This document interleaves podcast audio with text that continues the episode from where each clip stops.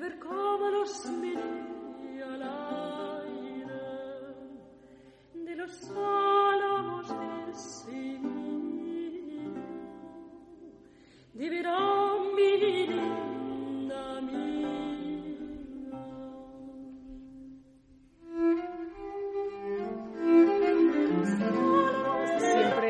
música maravillosa que precede al maestro Amorós. Muy buenas tardes. Buenas tardes, hombre. ¿Para qué poner música fea si hay tanta bonita? Es verdad, es verdad. ¿Pero hay alguna música fea? La moderna, también, ¿no? La moderna. No, hombre, mira, yo hace poco eh, estuve hablando con este torero tan bueno que hay ahora, Andrés Rocarrey, ¿no? Y no quiero perderme, pero le pregunté, porque es un chico muy listo, y, en fin, y, y lee sus cosas, y le pregunté, oye, ¿y a ti te gusta la música clásica? Y me, me dijo, ¿Y qué se llama, qué llama usted música clásica? Digo, hombre, bueno, pues no sé, mm, Beethoven, Vivaldi, Mozart. Me dijo, no, tenga en cuenta que yo soy muy joven, a mí solo me gusta el reggaetón. Yo dije, bueno, pues ya se te pasará. sí, porque eso es una enfermedad que se cura con los años, ¿no? Bueno, esto es una música maravillosa que nos sitúa en el siglo de oro. Mira los datos por si a alguien le interesa. El compositor es eh, Juan Vázquez y Miguel de Fuenllana, estamos hablando siglo XVI. Es una canción de los álamos vengo, de los álamos vengo, madre de ver cómo los menea el aire. Esto es a partir de una copla, digámoslo así, eh, popular, porque claro, una característica de la cultura española maravillosa en los siglos de oro y después es la mezcla, la combinación de cultura popular y cultura de muy alto refinamiento. Ejemplo clarísimo, el romancero. En otros países de Europa está, digamos, más separado lo culto de lo popular. En cambio aquí eso lo estudiaron mis maestros, por ejemplo, eh, Menéndez Pidal, Damaso Alonso, esa unión, simbiosis, como queramos llamarlo, de lo popular con lo culto. Y eso nos lleva a hablar pues de esta época del siglo de oro, donde hay tan grandes escritores, tan grandes artistas, tan grandes músicos y tan grandes y tan grandes pintores, porque todo el mundo está de acuerdo que la pintura española es una de las grandes grandes del mundo una de las grandes del mundo y una pintura universal. Absolutamente. Universal.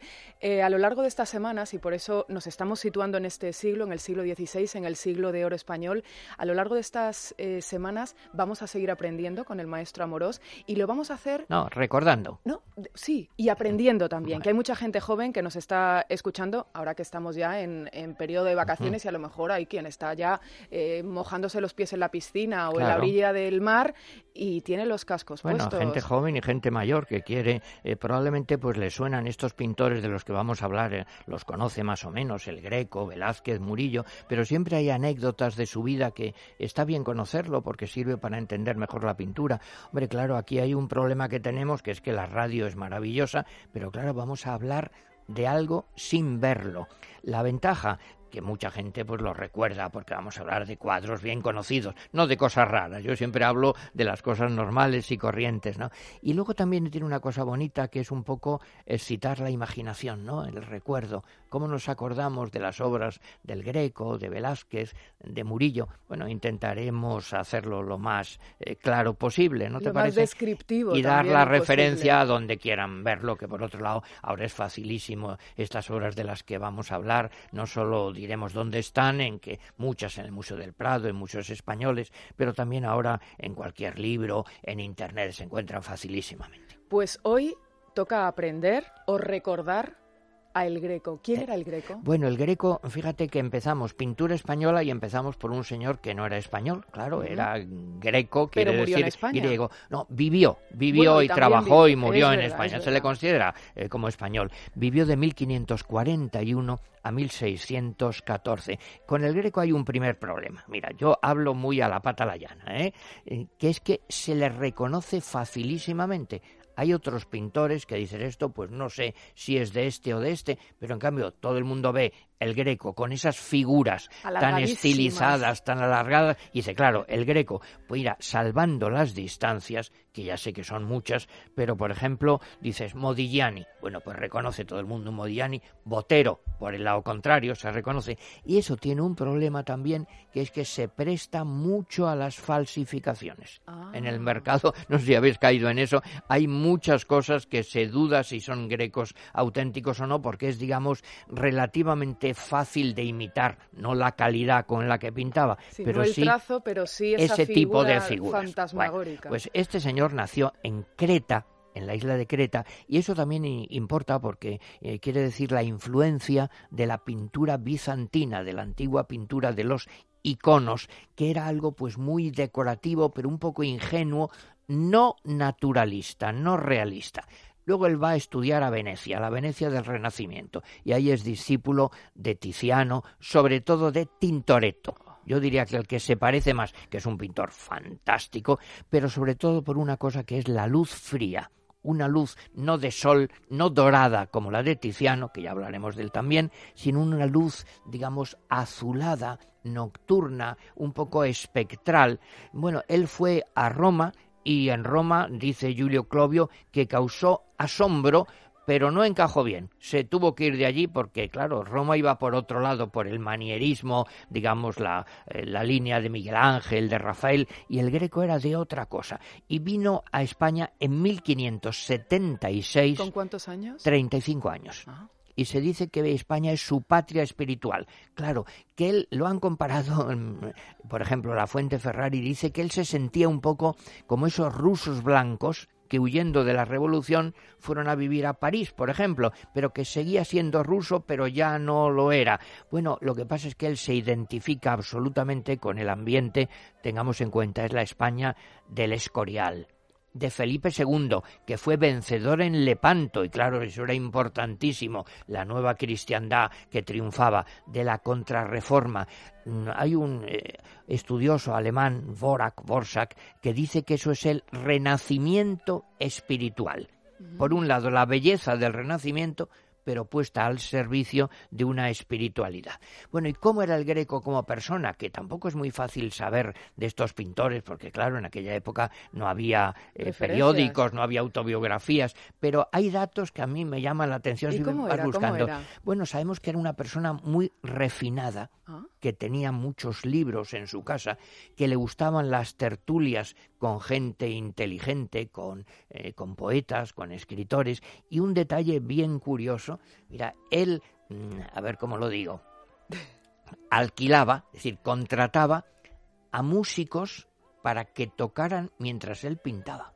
Oye, pues me parece una idea fantástica. Em, bueno, sí, pero fíjate que ahora es tan fácil, ponemos la radio, ponemos internet, lo que sea. Pero claro, contratar a un grupito mm, para que estén tocando, por un lado debía ser bastante caro, indica una posibilidad, pero también una persona, en fin, refinada. Y curiosamente él es la época de Felipe II, que representa pues lo mismo que él, ese renacimiento espiritual, pero él mm, se llevó regular con Felipe II, tuvo algunos choques. Hombre, porque es que el Greco tiene cuadros bastante extraños para alguien del siglo XVI. Si tú recuerdas, por ejemplo, el martirio de San Mauricio, pues eso a Felipe II pues no le gustó. El padre Sigüenza, que es el historiador del Escorial, dice que no es extraño porque contenta a pocos, aunque dicen que es de mucho arte. Fíjate qué cosa. y que a la gente no le gusta, dicen que está muy bien, pero y dice Ortega y Gasset, claro, que es que este martirio de San Mauricio es como una invitación a la muerte, casi se ve ahí unos cuerpos espectrales, muy pálidos, muy blancos, yendo hacia no se sabe dónde. Claro, es una cosa un poco... Yo no sé si, si usted nos lo va a contar luego más adelante, eh, pero eh, buscando información sobre el Greco, eh, leí una frase, que supongo que será de Felipe II, a propósito de lo que usted nos está contando ahora mismo. Porque decía, los santos se han de pintar de tal modo que no le quiten a uno el deseo de rezar ante ellos. Claro, es que y es este que, claro. ¿cómo te vas a poner ante un cuadro cuando estás mirando y dices, Dios mío, ¿me estás quitando la fe? Es una especie de llama, esto no es para la devoción, no, no. Ahora esto pictóricamente está francamente muy, muy bien. Luego también sabemos que el greco era mm, muy orgulloso. Y, eso está bien, porque un artista tiene que ser orgulloso. Si no piensa que él en su arte es importante, ¿cómo va a dedicar a él la vida entera? Son genios, claro. Entonces, mm, mira, hay un par de detalles que a mí me, divierten. Por un lado, el alcabalero, es decir, el recaudador de impuestos de Illescas, le quiso cobrar impuestos, porque él también pintó en Illescas unos cuadros fantásticos. Y él dijo que no, que no estaba obligado porque la pintura era arte noble, no era una artesanía, no era como un carpintero, un albañil, sino que él era un artista. Y luego hay una frase que es fantástica, que a mí me encanta, claro, tengamos en cuenta que él en Roma había chocado con el ambiente de allí. Un día le preguntan por Miguel Ángel. Y dice... El gran Miguel Ángel. Bueno, el grandísimo Miguel Ángel. Dice, Miguel Ángel era un buen hombre que no sabía pintar. Bueno fíjate, es tremendo. Bueno, yo me acuerdo, hay un músico que a mí me encanta, claro, que es eh, un, director mm, fantástico, eh, don Sergio Cheleviraque, que le preguntaban por Karajan, imagínate, Karajan, y decía, sí, sí, eh, pobrecito, no, no, sabe fenomenología, y ya está, pues lo despachaba. Pues este Miguel Ángel, un buen hombre que no sabía pintar. Hombre, ¿a qué aludía? A que Miguel Ángel era sobre todo escultor, claro, y que dibujaba muy bien, pero no tanto el color, Claro, el greco viene de Venecia del color, no del dibujo. Bueno, el estilo, ¿cómo lo definimos? Pues lo que se dice ahora, hay una palabra que se usa mucho, el manierismo. No es renacimiento puro, no es barroco, es a la maniera de es un exagerar los rasgos, digamos, para causar una impresión, un sentimiento. Por ejemplo, si quieren saber una cosa, esto es una tontería mía, ¿eh? que lo voy a decir, lo advierto. ¿En qué se nota un cuadro manierista? Fijándose en las cejas. Ah, en el Renacimiento las cejas se pintan eh, tranquilas. En el, manierismo las cejas bien subiendo, bajando para expresar una intensa vida espiritual, algo borrascoso. Pues eso es el greco, es decir, inquietud, agitación, temas extraños. Hay un cuadro, la visión de Felipe II, que aparece él con una boca de dragón. Y claro, dices, bueno, si yo me retrataran así, no sé si me haría mucha gracia, porque qué es lo que está sugiriendo. Pero sobre todo, lo que la gente, en fin, discute más, lo que se ha hablado más, las figuras alargadas. Claro, ¿eso por qué? Pues se ha explicado de muchas maneras.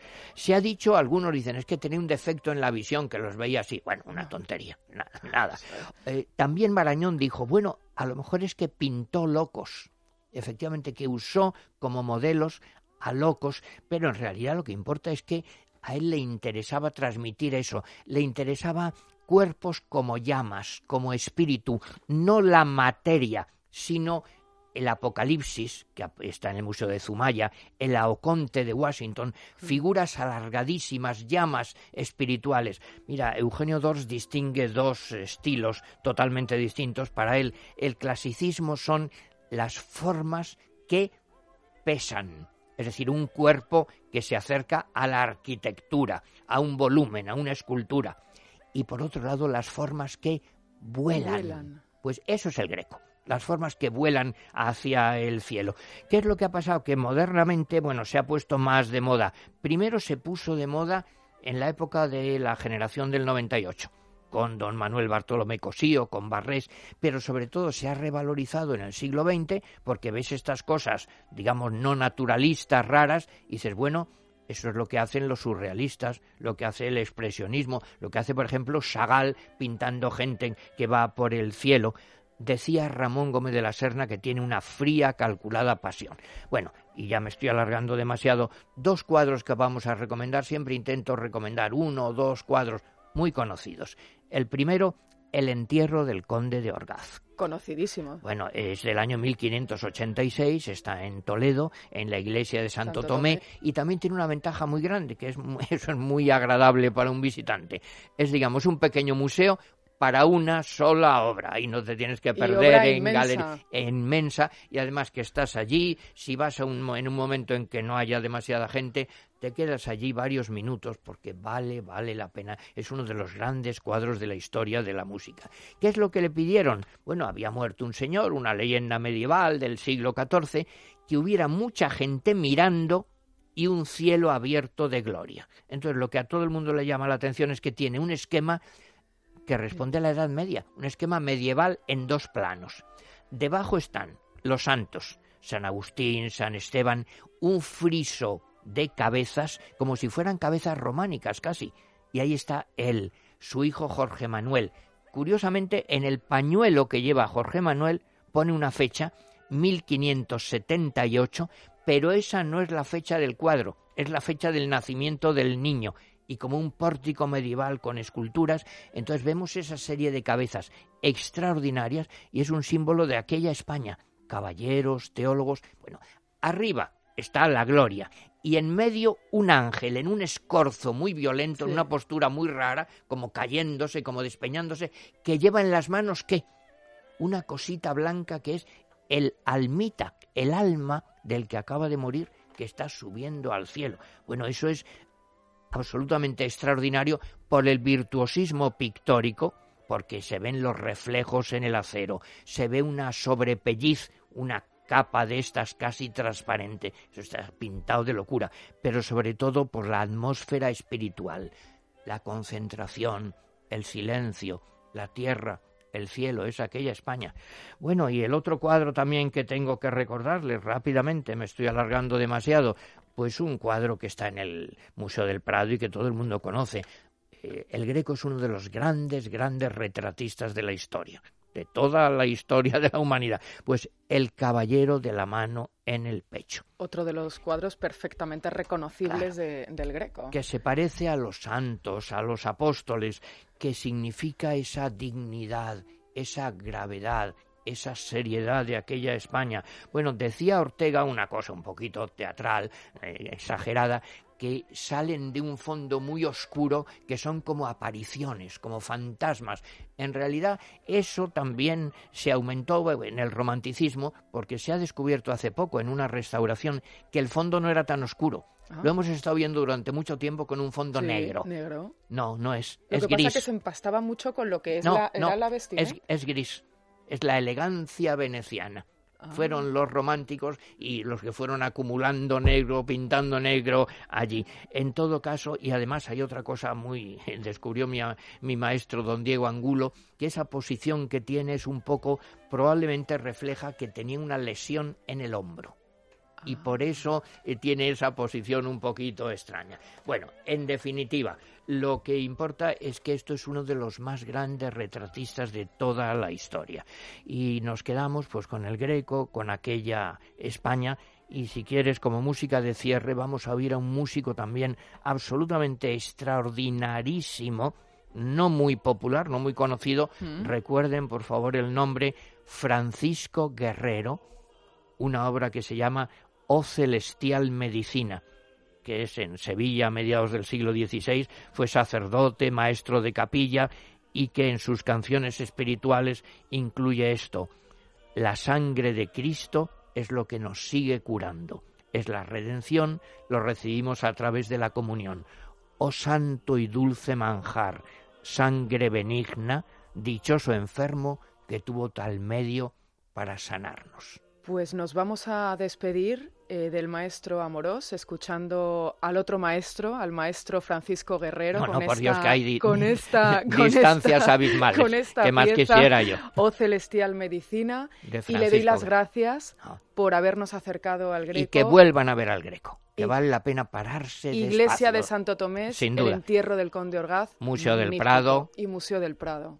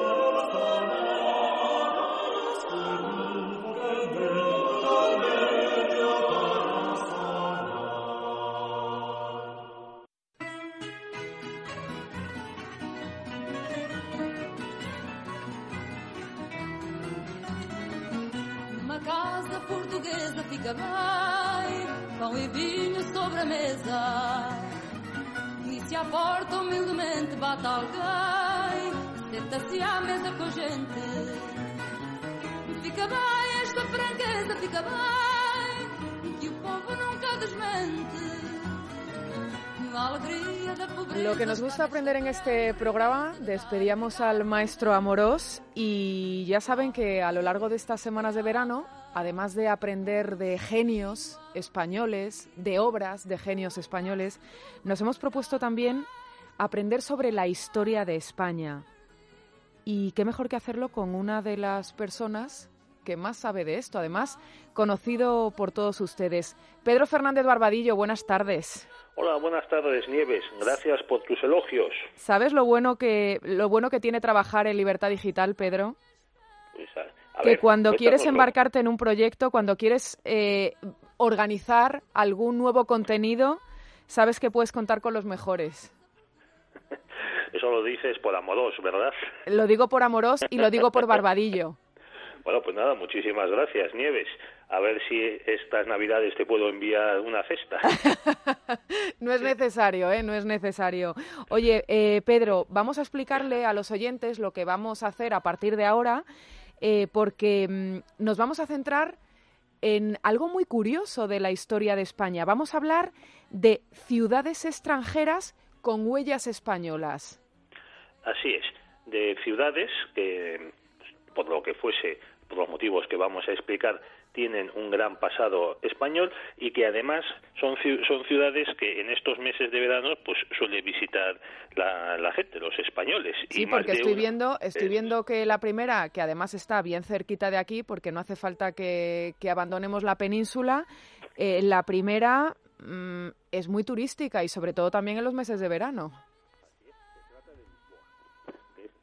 La capital de Portugal. Cada vez la conocen más españoles, sobre todo desde que hay autovía directa desde Badajoz. Además, de manera que desde Madrid y Sevilla y Córdoba y Málaga se puede llegar a Badajoz y ahí coger la autovía y en unas dos horas desde la frontera te plantas en, Lisboa, junto al Atlántico. Bueno, ¿y, cuál es la vinculación, Pedro, la, la vinculación de Lisboa con España? ¿Por qué estamos hablando de Lisboa como ciudad española?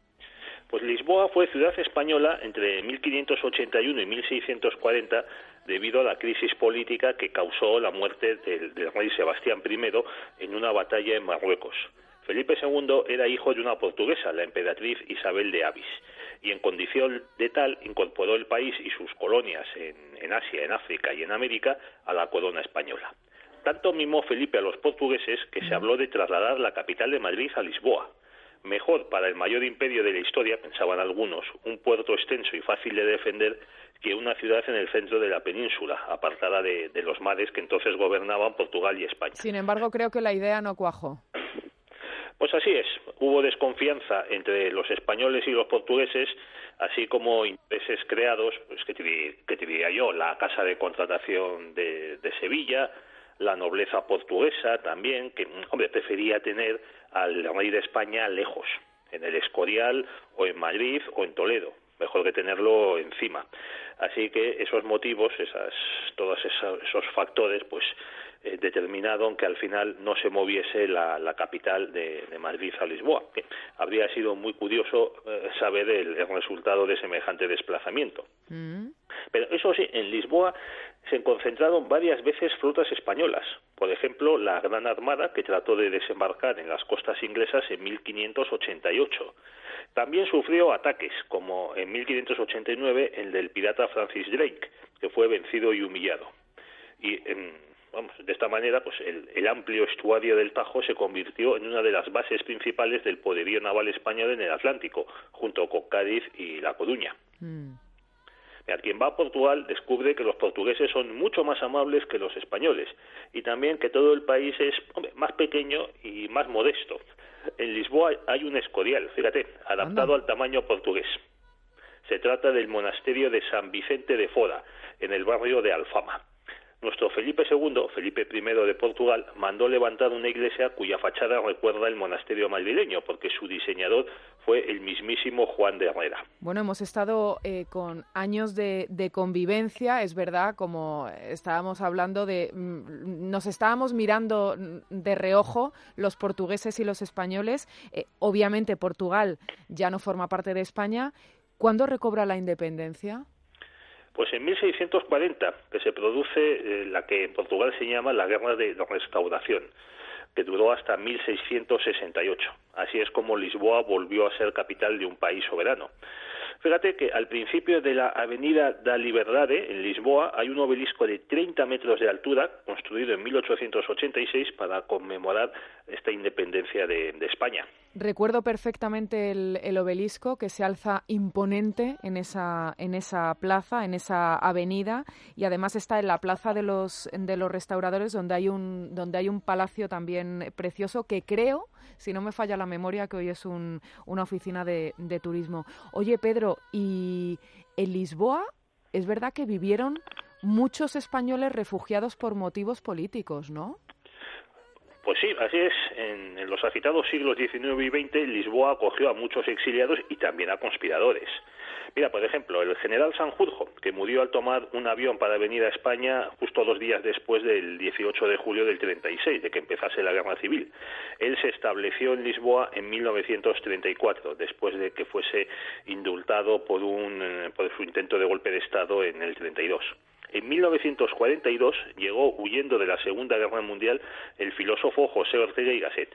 Y en 1946 el infante Juan de Borbón cambió su exilio en Suiza por Estoril, una ciudad de veraneo de las clases altas portuguesas, incluido el primer ministro Salazar, y que está a solo 25 kilómetros de Lisboa. Ciudad preciosa, Estoril, junto a Sintra, junto a Cascaes, bueno, preciosa toda aquella zona preciosa y muy bien cuidada. La verdad es que eh, no han dejado que se construyan mamotretos estilo estilo venidor y demás. Eh, aunque eso sí, mira, fíjate que la, la, Villa Giralda se ha demolido para aprovechar el solar y construir unas, unos chales de lujo en, en él. Pero bueno, así es, así es la historia. Y la, pero la verdad, como dices, es que merece la pena escaparse de Lisboa en autobús o en tren para pasear por Estoril junto al Atlántico y comer bacalao que lo hacen muy bien los, los portugueses. el bacalao dorado. Yo acabé harto del bacalao en el colegio, porque además era siempre con tomate, pero tengo que, reconocer que el que hacen en Portugal es que me encanta. Hombre, con patatitas paja y, huevo. Pero bueno, lo del estómago yo ya, lo, ya lo, lo, trataremos en alguna otra ocasión, porque aquí estamos hablando de historia, hablamos de Lisboa, casi la capital del imperio, de esa vinculación que hemos tenido los españoles con esa capital portuguesa que está, como decíamos, a tiro de piedra de, Madrid. Creo que son 600 y pico kilómetros. Cogemos la carretera de, de Extremadura, la A5, y nos plantamos en un periquete en Lisboa. Pedro, ha sido un placer. Pues el placer también ha sido para mí, Nieves. La semana que viene más. Esperemos. Hasta luego entonces. Hasta luego, Pedro.